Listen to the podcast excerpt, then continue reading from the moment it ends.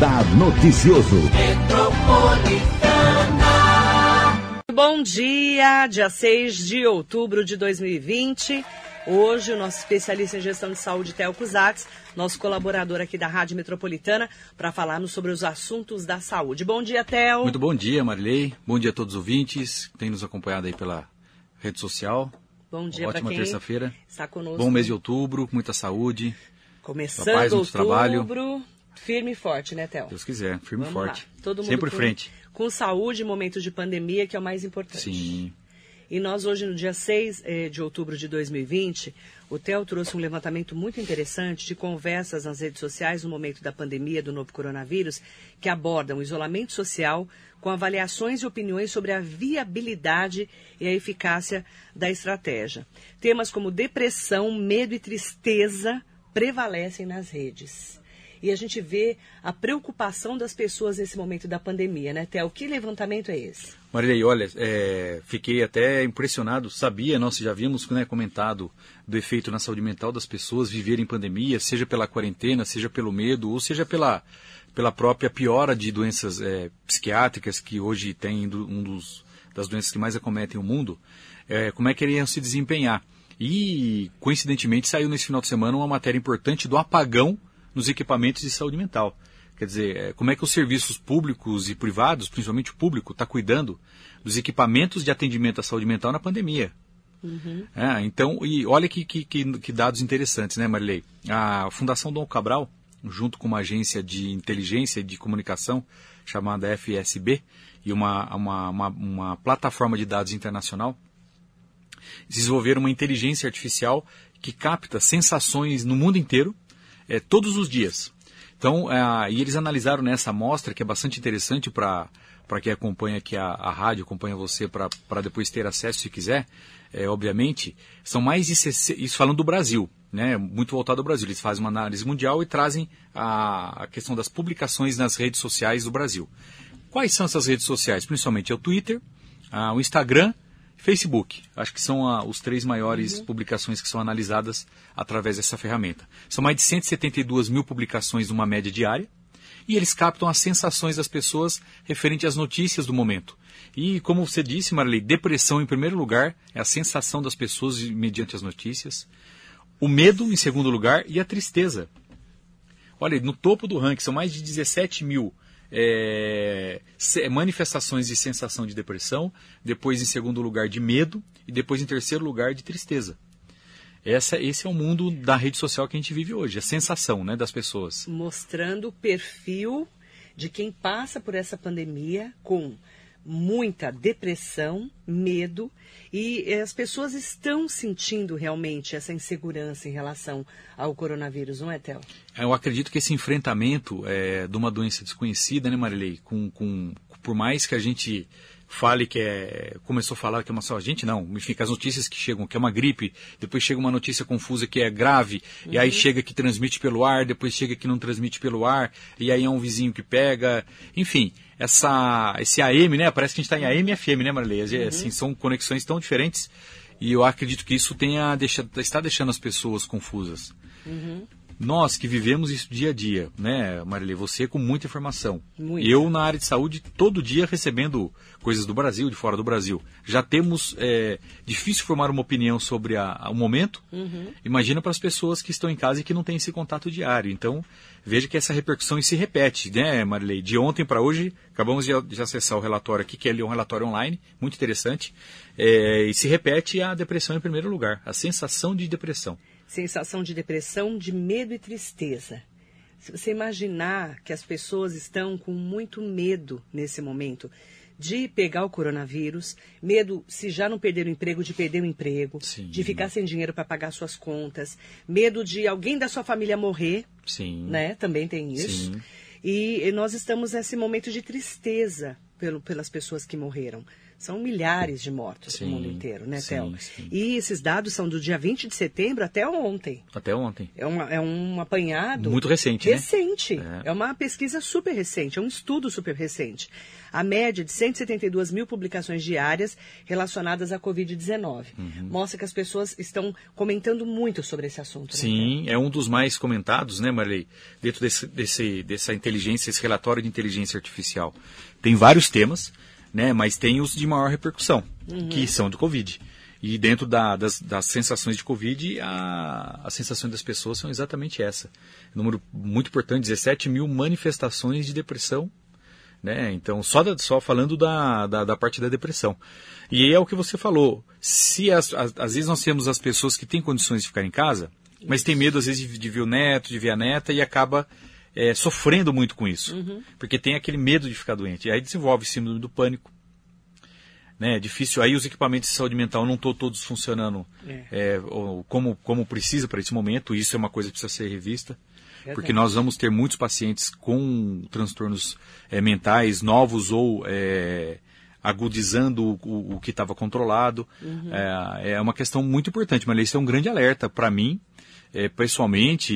Eu acredito que isso é um, é um dado fundamental e um grande alerta para as autoridades, gestores, enfim, para cuidar da saúde mental, cada um no seu, no seu quintal ali. E vai precisar muito mais de atendimento nessa área da psiquiatria, da psicologia a partir de agora, viu, Theo? Que é uma área já Defasada. desorganizada e defasada no Brasil. Já é. já se formam poucos psiquiatras, já manda para o psiquiatra, às vezes, muita coisa que às vezes outros médicos podiam cuidar, coisas muito, obviamente, mais simples. É, há um exagero de procura pelo psiquiatra, quando às vezes o psicólogo poderia. Isso é uma linha de pensamento, né? A saúde mental tem muitas linhas. Mas, enfim, é, não há mais a internação psiquiátrica, que está certo, às vezes tinha um clausuramento em que nada melhorava os pacientes. Mas qual a quantidade de número de equipamentos e qual é a previsão de, de fortalecimento da rede de saúde mental, pública e privada? O Não privado tem. ainda dá um jeito, né, Maria? Ele vai, cobra o convênio, o convênio tem que se virar, entra como justiça. Mas na pública, Mas a pública, e eu vivenciei isso, é uma dificuldade de organizar a saúde mental. Não é simples. você não tem médico para todo mundo psiquiatra. Remédios novos, remédios, disponibilizar médico- me- medicamentos novos. Você demora para você ser atendido, para ter retorno. Às vezes o remédio que o médico passou não deu certo. Precisa demora ajustar. para ajustar, porque demora para retornar. É, a saúde mental é um problema no Brasil inteiro, né, Sim, Kel? um Não estou problema. falando de Mogi, da região. Cada tem lugar que é pior, Sim. né? Tem lugares que ainda tem um mínimo de infraestrutura. Sim. Mas saúde mental precisa É um ter um foco nesse momento da pandemia. É um desafio. É um verdadeiro desafio. Os CAPs, né, que tem, tem se colocado a, para funcionar, ajuda, mas os, os ambulatórios de manutenção, eles são fundamentais, né? O CAPS é, é um pouco, assim, talvez um pouquinho mais, é, um, um atendimento um pouquinho mais rápido, um pouquinho mais grave. Não, não grave, mas para acompanhar, mas não, né, para fazer a, a- a terapia. Mas aquele ambulatório da pessoa que está em manutenção ou iniciando um tratamento é fundamental. Fundamental que, que se disponibilize o mais rápido possível.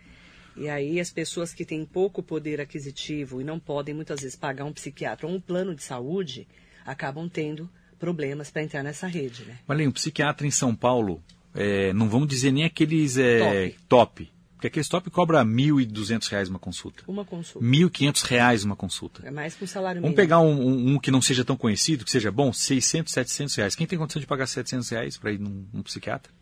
E outra, né? A gente sabe que quem tem convênio, quem tem esse privilégio de ter convênio médico, Uhum.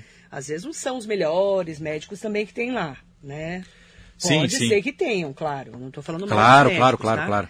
Mas geralmente tempo o pra médico atender, né, com a atenção que precisa, é isso que né? eu ia falar. Ele não vai ter tanto tempo assim para ficar com você dentro de um consultório uma hora, uma hora e meia. Sim, sim, sim. Atendendo. Você concorda? Principalmente a primeira consulta, né? A doutora Carla Flores veio aqui, né, Rezende, a Uhum. irmã do vereador Otto Rezende, veio aqui para falar sobre o Setembro Amarelo, sobre suicídio no Sim. mês passado, Uhum. e ela falou que é muito difícil você atender um paciente na rede pública, porque você não tem tempo hábil para atender esse paciente com a estrutura que deveria ter. Uhum. Ela falou aqui na E ela é médica, ela salvo é engano, da rede pública. É. Não, não, da rede pública. Sim, é. mas ela falou, é, você tem que ter uma atenção maior. Ela fez esse apelo aqui na rádio. Sim. Para você ter tempo hábil de atender esse paciente com a infraestrutura que ele precisa. Uhum. Né, para entender o que ele tem. Uhum. Mesmo porque é, podem ser vários tipos de doenças muito parecidas, né, Théo? Sim, sim. Muito parecidas. Ela falou de, de bipolaridade, transtorno bipolar.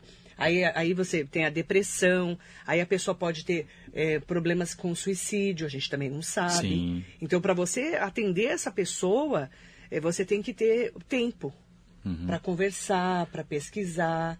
E eu, você não vê isso. Eu entendo que a psiquiatria também deve ser muito intuitiva, né, Marilei? É, ela porque falou. ela tem que ter o paciente, ele tem que. Porque às vezes o paciente é. não se abre, tem que ter esse know-how, né? Diferente do, do clínico, do, do clínico, é, do cirurgião, que ele vai e ele vê. Apertou. Ah, você está com uma, uma vesícula, vesícula inflamada, é. fez um tração, tá pronto.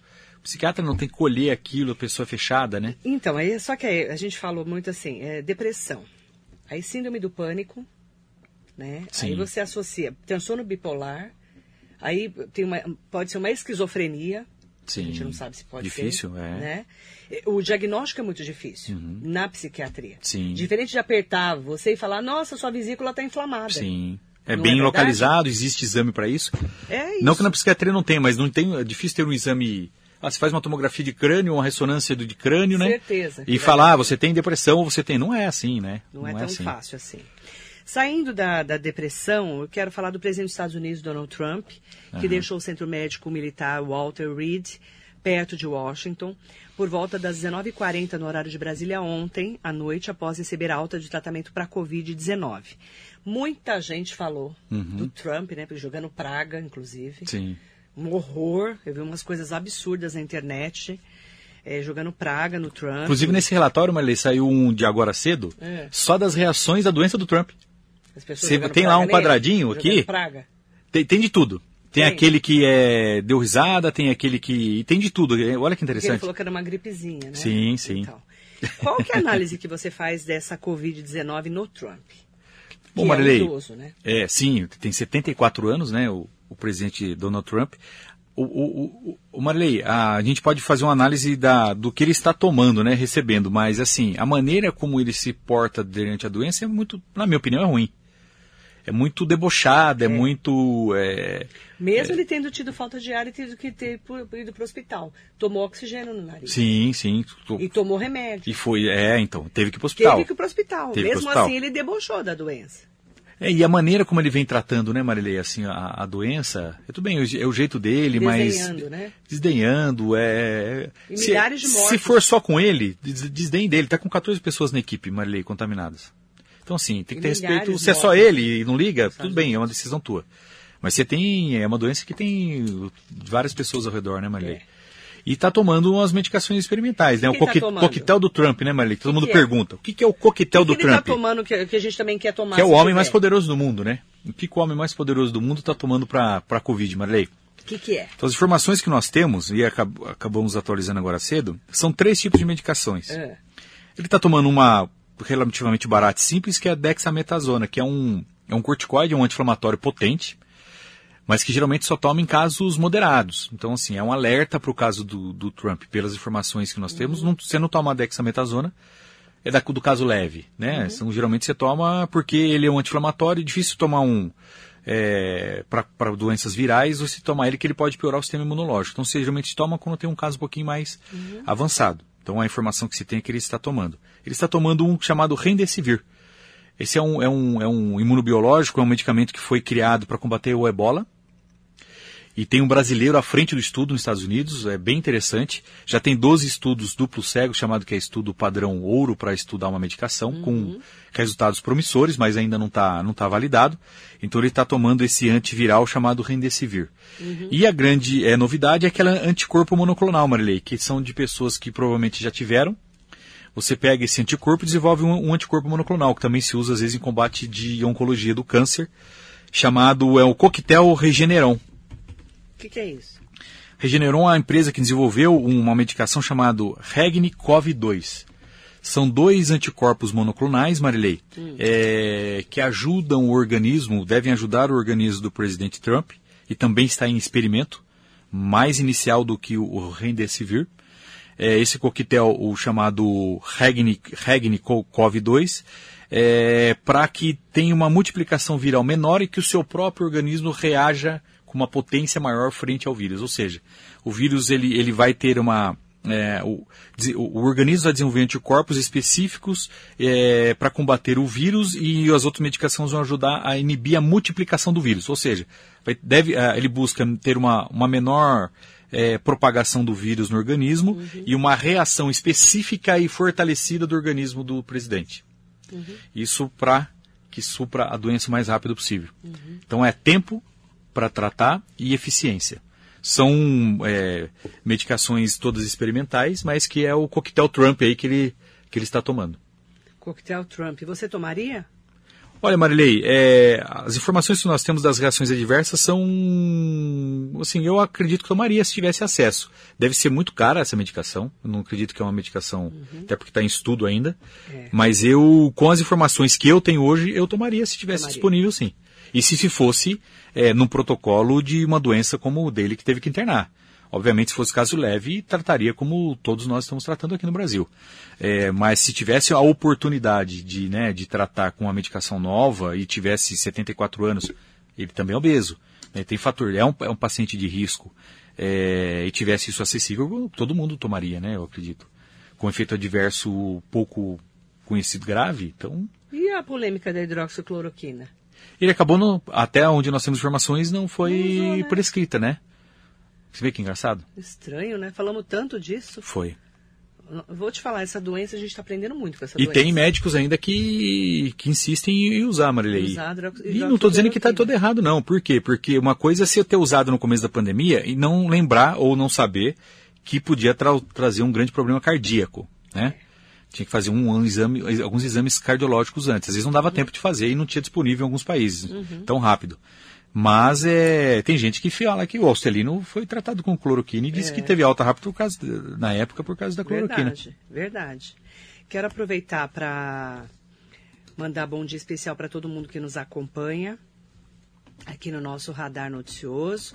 Mandar bom dia para o Manuel do Prado, lá do Jardim Camila. Bom dia para Mariso Meoca, Pablo Monteiro, bom dia, querido. Vandinha de Bras Cubas, Fernando Najar, Jerusa Reis, bom dia, Theo, querido. Parabéns pela condução da especialidade. Pela conclusão da especialidade. Ah, ah bom dia, Jerusa. Você concluiu o ah, seu curso, né? É, acabei uma pós-graduação no meio da, da pandemia. É, tá vendo como essa pandemia foi boa para você? É, mais ou menos. Eu é. preferia a aula presencial. eu também. Eu também prefiro. Pamela Cardoso, é, um beijo para você. Aproveitar também para mandar bom dia para o pessoal que está aqui no nosso Facebook. A Eliane Sampaio, Juan Esquiave Dom, daqui de Joinville, Aí. Santa e Bela Catarina, acompanhando vocês. O Nossa, parente seu, Maria? É, Esquiave. Mas tem muito Esquiave, viu? É. Tem muito Esquiave. Ah, tem a Júlia Esquiave, que hum. é minha filha, e tem uma Júlia Esquiave aqui em Mogi, que é filha da Lucila. Olha. Que não sei se é prima do meu pai, de segundo grau também. Tem vários esquiaves. Esse também, Juan Esquiave, lá de Santa Catarina. Tá melhor que nós, é Joinville, né? cidade linda, hein? Lindo, lá é lindo. Muito Falando mal de Mogi, pelo amor de Deus. Claro. Mas, nossa, uma cidade maravilhosa. Muito bonita. Maravilhosa. Helena Lopes, bom dia. João Garrido Ramos Neto, saudações.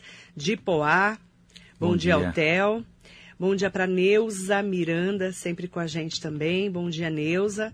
Aproveitar para mandar um bom dia especial para o Marcos Tavares. Ah, bom dia. Da saúde para nós, né? Marcelo Giacomo, interessante essa matéria, por isso que os terapeutas holísticos e psicólogos precisam ser valorizados hoje em dia. Sim. É verdade, Marcelo, Sim. você tem toda a razão. Ele pôs aqui, estamos diante de um cenário difícil e complicado de depressão e suicídio, e nossos atendimentos ficam claros que são doenças psicossomáticas, segundo ele está falando aqui. Sim. Vitor Bock, bom dia para o Theo. Ô, então, bom dia. José Benedito Silva, bom dia. Benê. Lili Rete Bittencourt, bom dia. Para Cláudia Pereira Bondanza. Maria Souza Oliveira, pessoas lindas, sempre nos passando aprendizados. Beijo, Maria, linda. Mandar bom dia também para Thaís Rosa. Sou admiradora de vocês. Obrigada, viu, Thaís? Parabéns bom para dia, os Thaís. dois. Não é só para mim, não. nem só para você também. Vamos dividir. Bom dia, Osmar Wang e ao Jacaré da Rodoviária de Arujá. A gente vai atualizando sempre as informações aqui sobre o coronavírus porque são informações é, do nosso dia a dia. Eu falo que esses últimos, desde março para cá, né, Theo? Como a gente aprendeu, né, sobre essa doença, né? Sim. E sobre tudo que gira em torno dela, por exemplo, esses dados aí de depressão, de medo, da pessoa estar tá com tristeza, tudo isso é aprendizado do coronavírus. Sim, sim, sim, não tenha, não tenha dúvida. É, é, é a reação colateral, né, Marilei, da, da, da, da doença física. É, e uma coisa bastante interessante é que nem toda doença psiquiátrica ela é só psiquiátrica ou mental, né, Marilei? Tem uhum. também, às vezes, é, alguns tratamentos concomitantes com o clínico.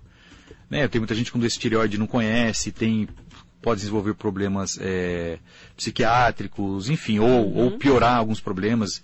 Então, é, é, realmente tem que pensar num, num tratamento global é, dos pacientes, principalmente nesse momento. Uhum. Mandar bom dia para todo mundo que nos acompanha. Obrigada pela audiência. Obrigada, Théo. Bom dia, Marli. Obrigado. Obrigado a você. Até Toda terça-feira a gente fala de saúde Sim. e dos assuntos eh, da semana mesmo. Essa notícia, por exemplo, é fresquinha de ontem, esse balanço, esse levantamento, para a gente poder acompanhar esse momento de pandemia. Não esquecendo que a pandemia continua e que a gente tem que se cuidar, né, Sim, Theo? sim. Não tenha dúvida. Nos cuidar. Sempre. Tá bom? Obrigado. Saúde para vocês. Bom dia, Théo. Bom dia, bom dia, Marilei.